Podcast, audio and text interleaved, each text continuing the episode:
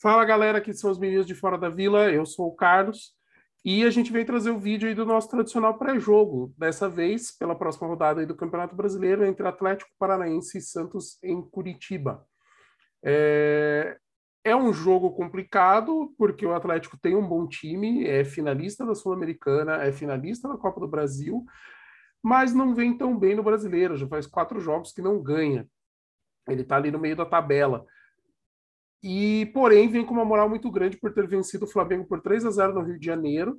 Eliminou um dos favoritos, né, um dos grandes times aí do Brasil, né, pelo investimento, pelos resultados recentes.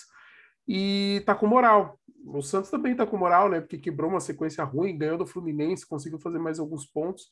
Mas é um jogo bem complicado e é um jogo que normalmente o Atlético ganha quando é em Curitiba. E o Santos normalmente ganha quando é em Santos. A gente troca pontos com os caras. É, qual que é a grande vantagem? O Atlético deve poupar alguns jogadores, né, por conta aí da, da decisão, né, que teve na semifinal, e com isso o Santos pode ter uma equipe um pouco mais enfraquecida do adversário. Porém, nós também temos os nossos desfalques. Então, quais são os nossos desfalques? O Santos está sem o Zanocelo e sem o Marinho, que estão suspensos. Então, da última formação do time que ganhou contra o Fluminense, a gente vai ter na escalação João Paulo no gol, Danilo Bosa, Robson Reis e Emiliano Velasquez na zaga, Madison, Vinícius Balieiro no lugar do Zanocelo, Felipe Jonathan, Marcos Guilherme e Lucas Braga, e no ataque Ângelo e Diego Tardelli. Esse é o provável time que deve entrar contra o Atlético Paranaense. O Ângelo no lugar do Marinho e o Balieiro no lugar do Zanocelo. O que, que muda? Muda que o Balieiro não tem a qualidade de passe que o Zanocelo ou o Sandri tem. O Vinícius Balieiro é um primeiro volante mais clássico, é um cara que marca muito bem, disputa, é guerreiro, aguerrido, mas não tem essa qualidade de passe. Porém, ele aparece mais em velocidade no ataque, finaliza, é, é um cara que chega mais próximo da área adversária quando tem as, essa possibilidade. É, no ataque, o que muda, e aí sim uma grande mudança, assim, tipo, por mais que a mudança do Balieiro mude um pouco as características do Santos, é, a mudança no ataque é maior. Por quê? Porque a gente vai ver o Ângelo jogando como titular, que é uma coisa que faz tempo que não acontece. O Ângelo que teve, perdão, ótimos primeiros tempos, né? Então ele jogou muito bem alguns primeiros tempos que ele entrou como titular. É um cara que aparece é, bastante, vai para finta, tenta jogada individual, porém ainda toma muita decisão errada. Né? Às vezes a hora de passar uma bola, às vezes a hora de tentar é, um toque mais atrás, ele tenta alguma coisa mais para frente, mais aguda e ainda não está perfeito. Mas a gente precisa dar tempo de jogo para ele, ele é um jogador com muito potencial. Aquela visão que o Danilo sempre passou de o Ângelo estar numa situação parecida com a do Neymar quando começou, né? Que era um jogador que entrou e ainda tomava muita decisão errada, mas a gente via qualidade, é, é bem semelhante. O Ângelo tem qualidade e precisa de rodagem, né? E por outro lado, o Marinho não tem estado bem, né? O Marinho é um jogador que é muito importante para o Santos. Ano passado foi o principal jogador da equipe, inclusive foi eleito o Rei das Américas. E esse ano está jogando muito abaixo. Então, assim, lógico, as lesões influenciam, o momento ruim do Santos influencia também. Então, ele não consegue. O Marinho é um jogador que precisa estar com o físico tinindo para render. E ele esse ano não conseguiu esse ponto. E o time não estava ajudando também, né? Então, espera-se muito do Marinho, que o Marinho não está conseguindo entregar. Agora, o Ângelo é um jogador que a gente vai poder ver desde o começo, que eu espero que use essa individualidade para aproveitar os espaços do time do Atlético Paranaense e ajude o Santos no ataque. O Atlético Paranaense, que por sinal vai jogar com uma formação parecida com o do Santos, vai jogar também com três zagueiros. E dentro da, da formação é, é especulado que o zagueiro Pedro Henrique, o meia Citadini e o atacante Nicão é, não joguem não comecem jogando, devem começar no banco de reservas para serem poupados. O que já é um bom começo, né? Porque tem duas leis do ex aí já ficando no banco do Atlético. E os mais cotados para subir é nas águas é Ivaldo, no meio o Christian e no ataque o Pedro Rocha.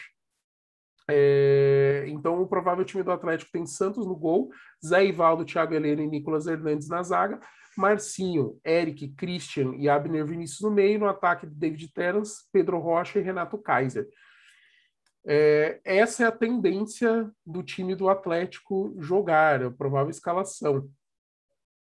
É, mas tem grande chance também do Bissoli jogar no lugar do Renato Kaiser, porque o Bissoli não pode jogar a Copa do Brasil então tem grande chance do Bissoli, que é o titular, voltar no lugar do Renato Kaiser. Então a gente teria ali o Renato Kaiser como troca no ataque. O David Teras ele joga um pouco mais solto ali por trás, então fica uma formação relativamente parecida com a do Santos. A única tendência é que são três jogadores mais de frente do que o Santos, que em princípio está indo com dois, porque o Marcos Guilherme está fazendo mais que um meia de apoio ali na, na esquerda com o Lucas Braga, né? Que é, foi uma formação interessante aí que parece, ter, pelo menos contra o Fluminense, funcionou razoavelmente bem. Pode ser uma boa opção aí, principalmente para contra-ataque.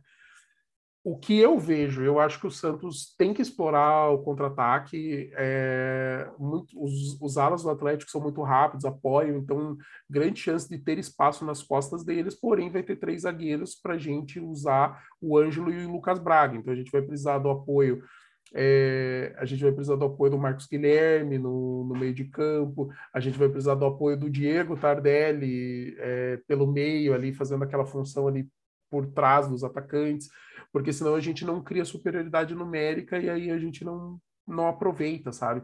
Então, Lucas Braga, Ângelo e Tardelli tem que estar na frente, mas a gente precisa que ou o Madison com a sua velocidade, ou o Felipe Jonathan, que tem um, um apoio bom no ataque, ou o próprio Marcos Guilherme faça esse apoio para a gente conseguir ter essa superioridade numérica e aproveitar os contra-ataques, que vai ser uma arma que eu acho que vai dar para usar bastante contra o Atlético Paranaense. Se a gente fizer contra-ataques do estilo do, do segundo gol, do gol do Tardelli, onde o Marinho dominou, né? O Santos aproveitou uma bobeada do goleiro do Fluminense, o Marinho aproveitou, rolou para o Madison, o Madison escolheu o que fazer, né? Ele podia ter fechado mais chutado, rolou para o Diego Tardelli e o Marcos Guilherme, sabe? Que é importante essa chegada. Então a gente pode pensar aí num, em coisas proveitosas para esse jogo. É, dentro do, do Campeonato Brasileiro, o Santos saiu da zona de rebaixamento, que era uma coisa que a gente estava precisando muito né, para dar moral. O Santos hoje é o 16, é o primeiro fora da zona de rebaixamento, está com 32 pontos. O Grêmio tem 26 pontos e dois jogos a menos, então o Grêmio, em teoria, poderia passar o Santos no número de vitórias. Só que para isso o Grêmio precisa ganhar esses dois jogos a menos, né? Coisa que não está conseguindo fazer. O Grêmio está sofrendo, assim como a gente estava sofrendo até esse jogo contra o Fluminense. É, o Santos, se fizer os três pontos, vai para 35 e passa o Atlético Paranaense. O Atlético Paranaense está com um jogo a menos, mas temporariamente passaria o próprio Atlético Paranaense. E aí, dependendo dos resultados da rodada, a gente poderia ficar entre 13 terceiro, 14 quarto, que também já dá um fôlego maior. E aí é torcer contra a Juventude e Esporte. O, o Juventude vai jogar em casa contra o Bahia, e o esporte também joga em casa contra o Atlético Goianiense. É uma, é, o jogo do, do esporte é mais complicado, porque o Atlético Goianiense está em nono com 37 pontos. Já o Bahia, ele está com 32 pontos junto com o Santos, mas tem uma vitória a mais. Então, se de repente esse jogo aí de Bahia e Juventude desse um, um empate, ou acontecesse um empate e o Santos ganhasse o Atlético Paranaense, a gente estaria numa situação melhor. Porém, se o Juventude Bahia empatar e o Santos empatar, a distância permanece igual. Então a gente continua com os três pontos de vantagem e o importante é tirar pontos do Atlético Paranaense, é o Santos marcar algum tipo de ponto, nem que seja o pontinho do empate, é lógico, o ideal é a vitória. Mas se o Santos conseguir pelo menos marcar um ponto de empate e o Juventude ou perder para o Bahia, que daí a gente continua igual o Bahia, só que amplia a distância para o Juventude, ou acontecer um empate, aí seria interessante para a gente poder pelo menos manter a mesma distância. Então, galera, esse jogo vai passar na TNT Sports, perdão, esse jogo vai passar na TNT Sports, é, no, no canal estádio.com, às 5 horas neste sábado, 30 de outubro, pelo Campeonato Brasileiro da Série A. Então, galera, muita sorte aí para o time do Santos, que o Santos tenha encontrado o caminho das vitórias, que a chegada do Dracena realmente faça diferença, que o Carilli, pelas mudanças que está propondo e está tentando coisas diferentes também, tenha muita sorte e sucesso, e que com isso o Santos saia desse sufoco e a gente tenha um respiro, que a gente consiga ter aquele campeonato tranquilo que a gente sempre quis desde o começo. A gente não precisa, nesse momento, pensar lá em cima. A gente precisa pensar em sossego, ficar longe da zona de abaixamento e fazer o campeonato tranquilo. Dá tempo ainda de ter tranquilidade. Se a gente conseguir alguns bons resultados na sequência, a gente sobe um pouco e ameniza um pouco a situação, e aí vai jogando jogo a jogo, porque até o final, pela proximidade dos times na pontuação, é... vai ser muito difícil, vai ser até o final a disputa, para vocês terem ideia. O Juventude tem 29. É, o Santos, que é o primeiro fora da zona, tem 32. O América, que é o décimo, tem 35. Então, assim, o Santos é, fazendo, é, ganhando, poderia temporariamente ficar em décimo lugar, dependendo dos resultados. É lógico, a rodada passa, times vão ganhar, perder, empatar e vão mudar, mas o Santos conseguiria chegar no meio da tabela, sabe? Porque está muito perto. Então, vai ser até o final, vai ser bem brigado, disputado aí a galera que vai para a zona de rebaixamento. Eu acho que da galera que vai para Libertadores, a briga já fica um pouco mais restrita, né? Eu acho que do Fluminense ali, que é o oitavo para cima, é onde está acontecendo a briga nesse momento. O Atlético Goianiense está quatro atrás do Corinthians, que é o sétimo, que e do Inter, que é o sexto, que seria o último que classificaria, né? Então tem uma diferença.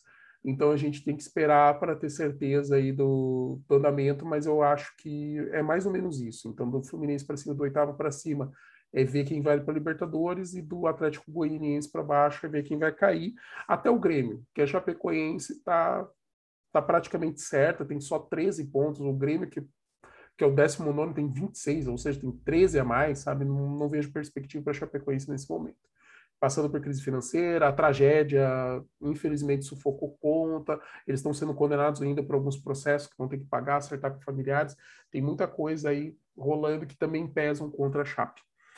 Galera, para você que assistiu até o final, muito obrigado aí pela companhia, obrigado por apoiar o nosso trabalho, curtam, comentem, compartilhem, chamem mais gente, inscrevam no canal, ativem o sininho, é, um grande abraço para vocês e para cima deles, Santos. Até mais.